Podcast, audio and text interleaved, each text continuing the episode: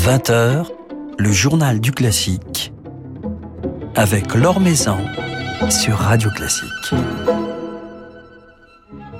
Bonsoir à tous. Nous parlerons d'orgue ce soir et tout spécialement de deux instruments extraordinaires, l'orgue de Notre-Dame de Paris et l'orgue Rigueur de la Philharmonie, avec notre invité Olivier Latry.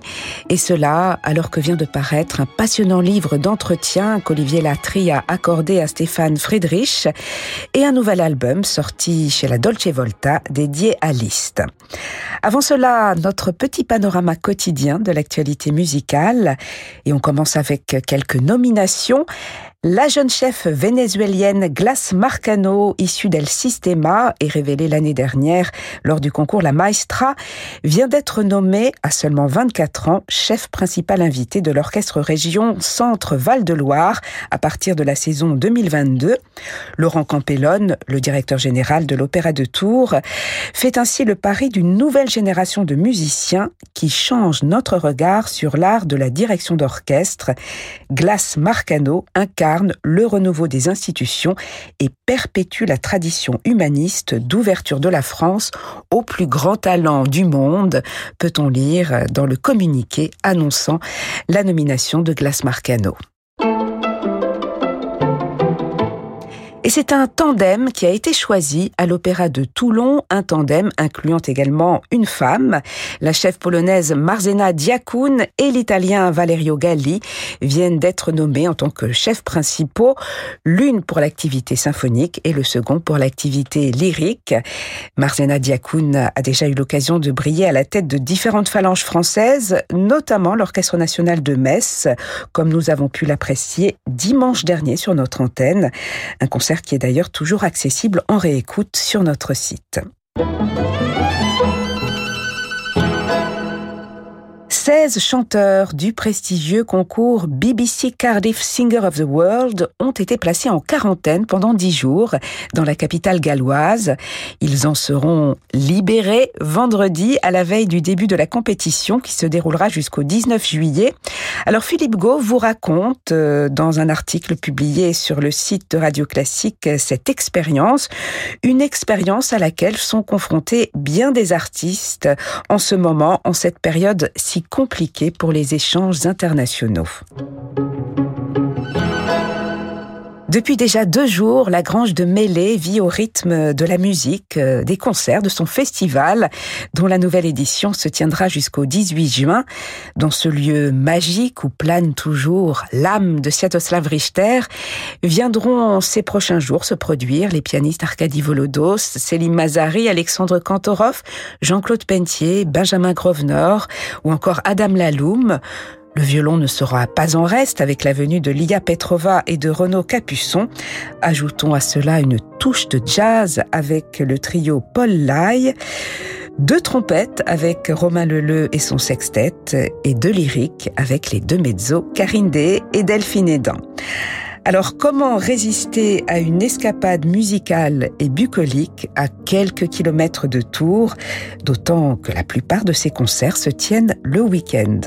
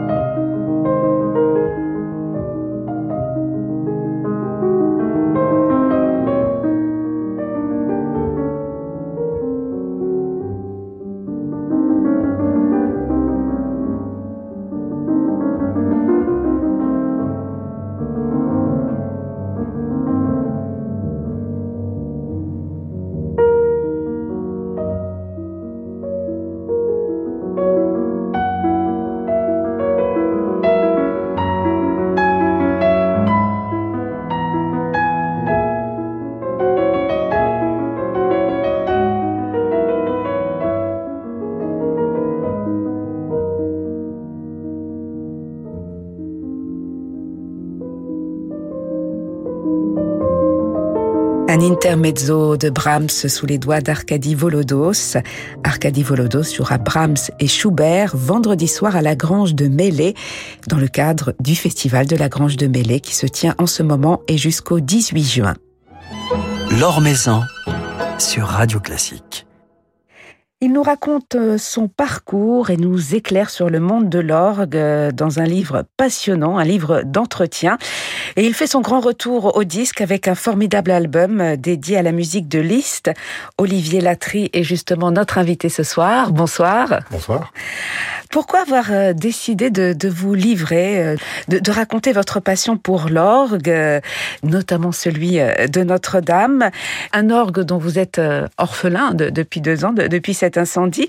C'est en, hommage à cet instrument que vous avez eu envie de, consacrer euh, ces entretiens à Stéphane Friedrich. Oh, c'est jamais vraiment facile de se livrer. En fait, euh, on m'avait demandé euh, d'écrire des témoignages comme ça sur ma vie de musicien et le, le fait d'écrire seul ne me convenait guère en fait. Et j'ai proposé à l'éditeur qui m'avait contacté d'opter plutôt pour ce genre de dialogue d'entretien euh, avec quelqu'un qui me poserait les questions, mais qui serait au fait aussi de, du, sujet, euh, à tout niveau d'ailleurs. Et je veux dire qu'on a trouvé la personne absolument euh, ad hoc, en la personne de, de Stéphane Friedrich, qui a vraiment fait des, des merveilles.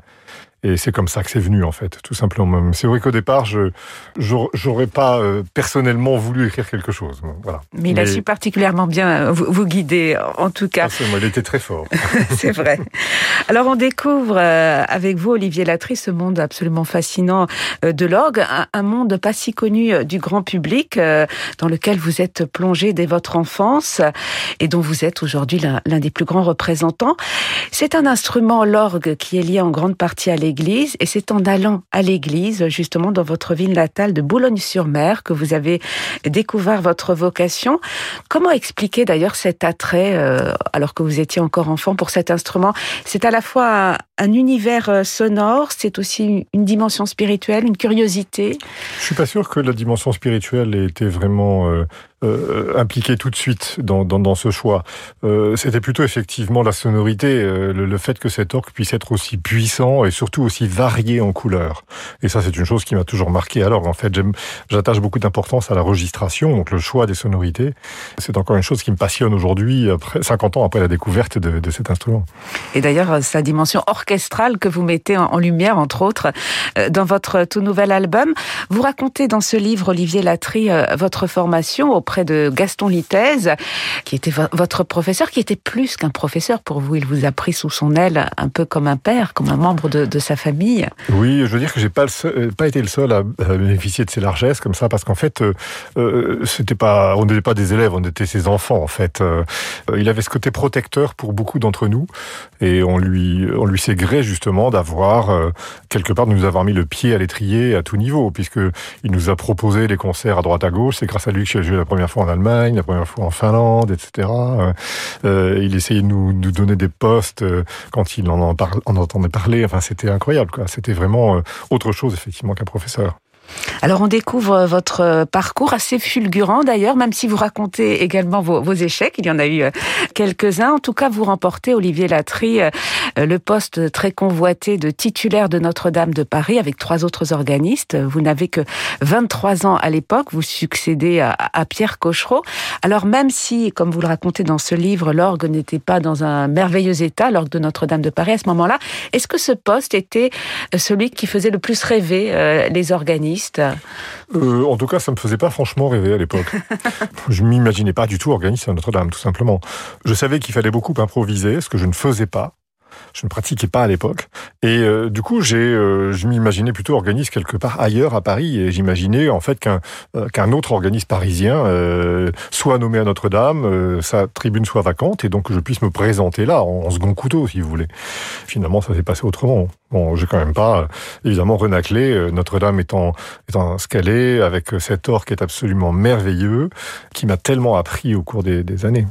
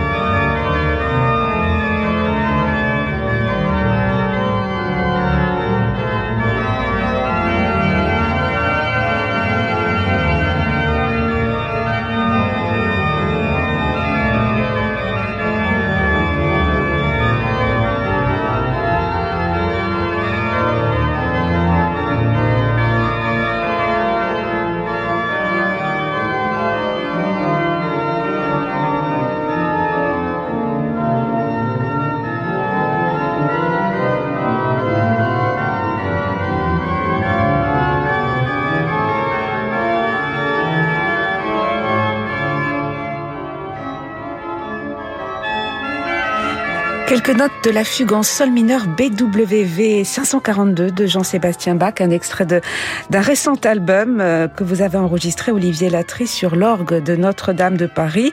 Le dernier enregistrement d'ailleurs réalisé euh, sur cet instrument. C'est cela, ou deux mois avant. Pour, le moment. Hein. Alors c'est euh, la musique de Bach que vous avez choisi de jouer, donc la musique protestante de Bach sur un instrument qui incarne le catholicisme. Donc il y avait une démarche assez audacieuse de, de votre part. Cet instrument l'orgue de Notre-Dame de Paris, dont vous êtes titulaire depuis maintenant plus de, de 30 ans. Il a été restauré dans, dans, les années 90. Il a fait l'objet de plusieurs restaurations et encore euh, en ce moment. Comment décrire euh, les couleurs, l'esprit, l'identité aujourd'hui? Je dirais que l'orgue de Notre-Dame est un orgue transcendant c'est vraiment le caractère euh, qualificatif qui lui correspond le mieux, puisqu'en fait, euh, euh, permettez-moi une, petite digression avec une, une, anecdote provenant de Messian, à qui on demandait, mais quand on vous marquez 3 F sur vos partitions, qu'est-ce que ça veut dire? Alors il nous répondait, bah, ça veut dire tous les jeux de l'orgue. Il dit oui, mais il y a des fois où vous marquez 5 F. Qu'est-ce que ça veut dire dans ce cas-là, puisqu'on a déjà tous les jeux Il dit bah c'est un tutti encore plus fort. Bah, Évidemment qu'on peut pas, on peut plus rien ajouter. Mais par contre, à Notre-Dame, on peut encore avoir un tutti encore plus fort. De la même manière, on peut avoir des subtilités de nuances absolument incroyables. On peut avoir quelque chose d'extrêmement doux. Donc en fait, tout est extrême, si vous voulez. Comme la cathédrale est extrême dans son bâtiment, dans ses proportions, etc. Euh, L'orgue de Notre-Dame est également extrême. Et c'est ça aussi qui fait une partie de son charme. Qui le rend si fascinant. Alors votre fonction à Notre-Dame de Paris, que vous racontez dans ce livre absolument passionnant, on apprend plein de choses à la fois sur, sur votre métier et, et sur votre fonction principale consiste à accompagner les offices. C'est un exercice euh, dont vous parlez.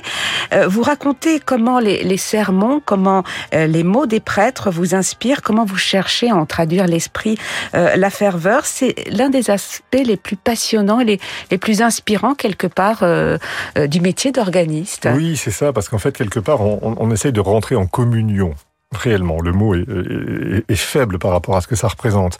Mais on rentre en communion euh, spirituel total, si vous voulez, avec ce qui se passe, là, avec le drame de l'hôtel ou tout simplement avec la, avec la cérémonie. Et, et c'est vrai qu'une une parole, ou même des fois, euh, ça, ça peut être une parole, ça peut être un sermon, euh, euh, ça peut être aussi simplement une, une attitude de la part d'un prêtre, ou alors un, un, motet qui aura été chanté par la maîtrise. Tout ça va interférer sur les improvisations, puisqu'en fait, on ne joue pas de musique écrite à Notre-Dame, on improvise tout le temps.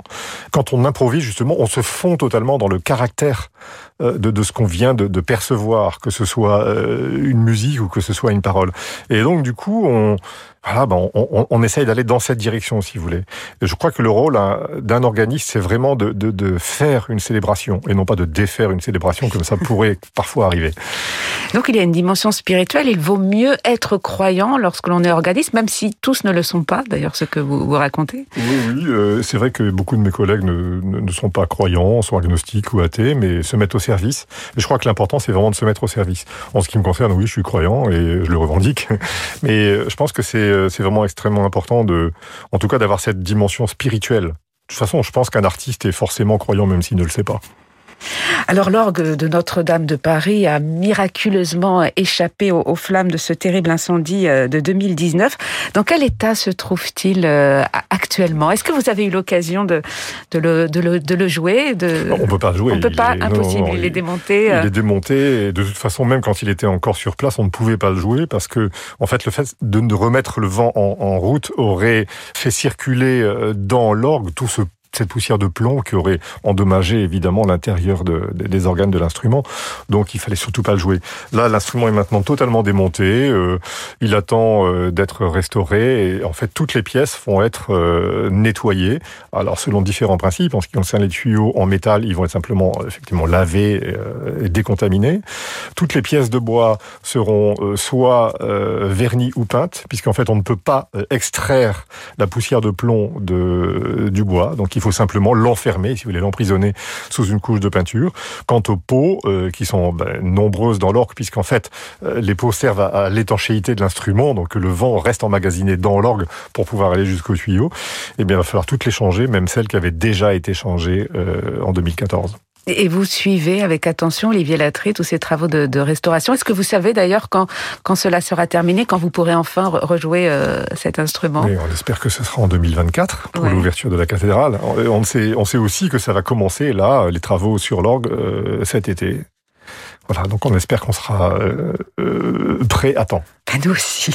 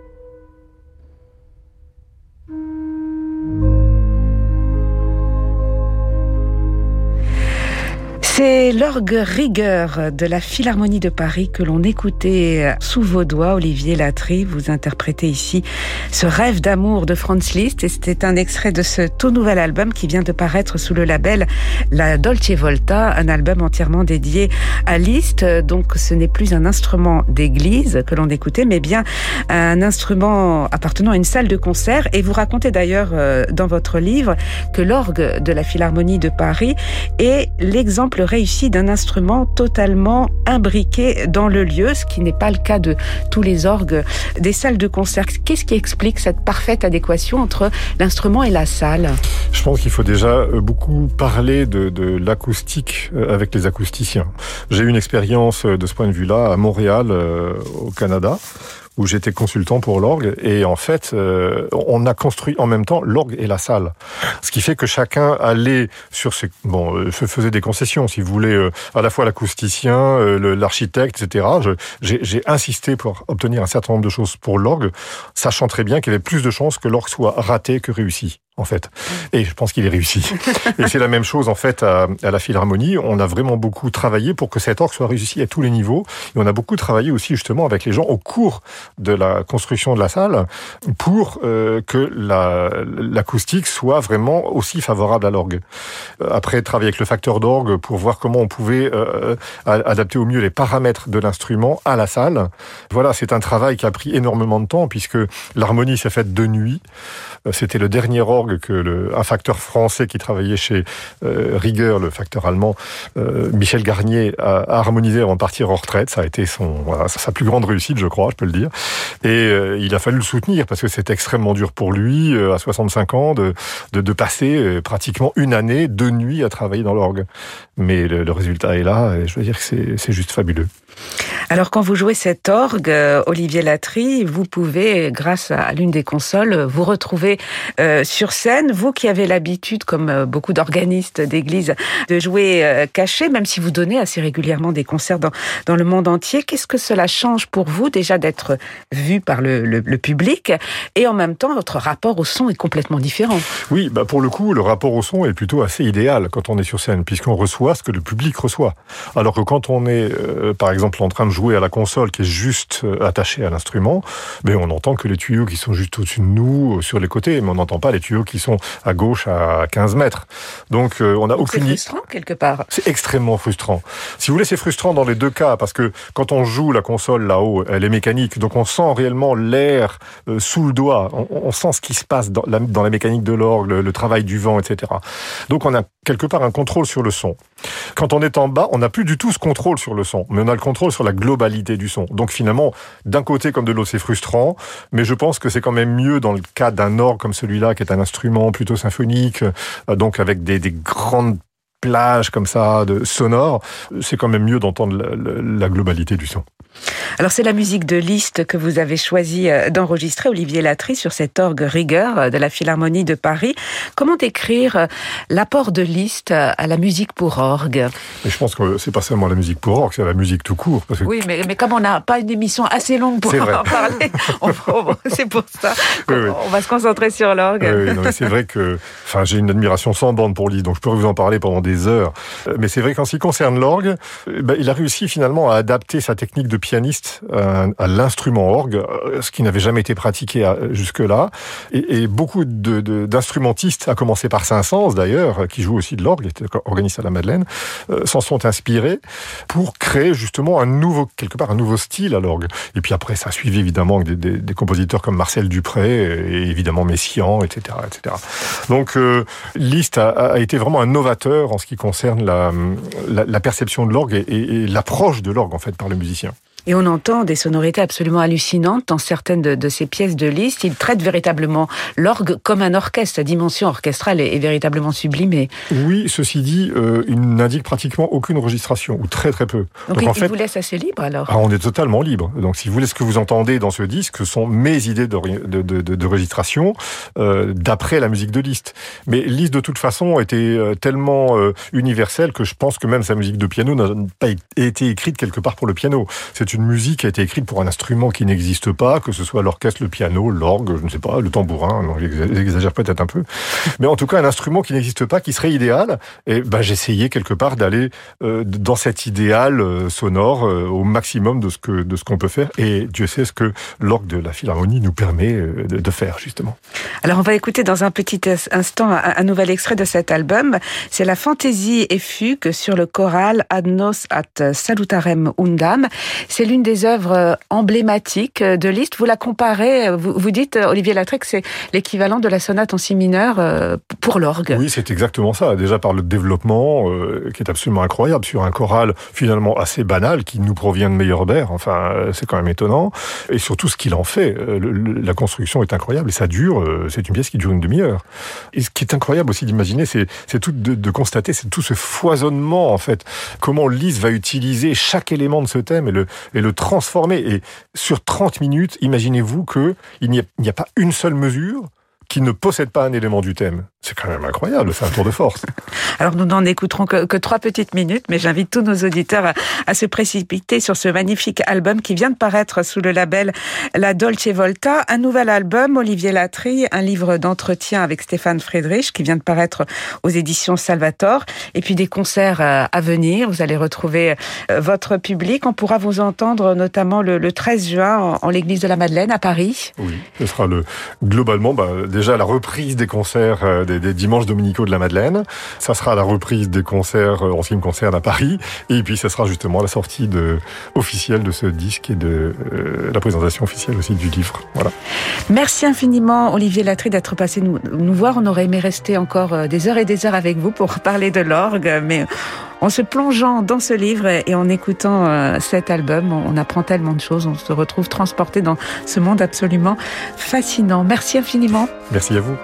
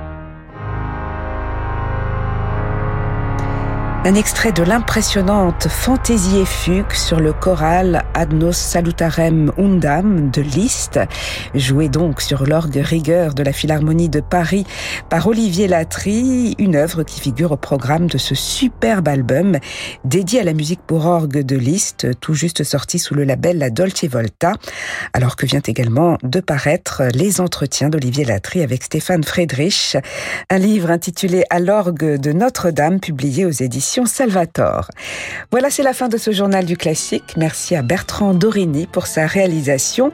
Demain, nous serons en compagnie de Pejman Memarzadeh qui viendra nous présenter la nouvelle édition de son festival Les Escapades musicales qui se tient dans le bassin d'Arcachon.